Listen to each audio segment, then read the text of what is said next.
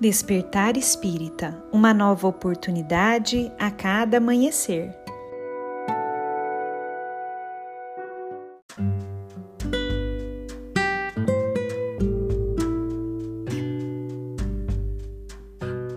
Sejam muito bem-vindos, amigos queridos, para mais um Despertar Espírita. Aqui quem fala é a Lívia e hoje eu trouxe para nossa reflexão um texto de Emmanuel psicografado por Chico Xavier e que foi publicado no periódico Reformador em setembro de 1960. O texto se chama Bem Digamos e nele Emmanuel nos diz o seguinte: Não vale condenar. O desmentido talvez chegue hoje de maneira imprevista, porque a misericórdia é alicerce da lei de Deus. Reflete quantas vezes já observaste o socorro invisível ao que era tido em conta de mal irremediável.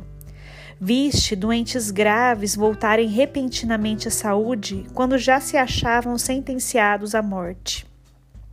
Conheces malfeitores que se transformaram em homens de bem quando pareciam totalmente afundados na delinquência. Tateaste problemas complexos que encontraram equação de improviso quando se te afiguravam plenamente insolúveis.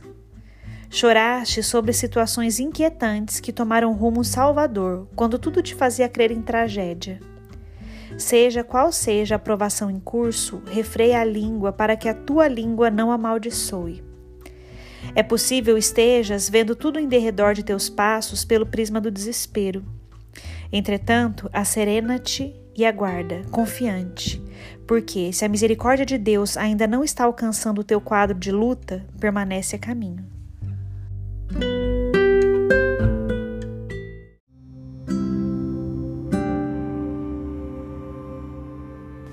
Que nós possamos, meus amigos queridos, alimentar sempre essa fé grandiosa que nos faz entender que só nos chega aquilo que é o melhor para nossa caminhada, mesmo que isso muitas vezes nos fira, nos machuque o coração.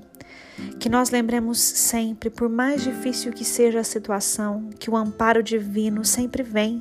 E como diz Emmanuel, se ele ainda não chegou, ele está chegando.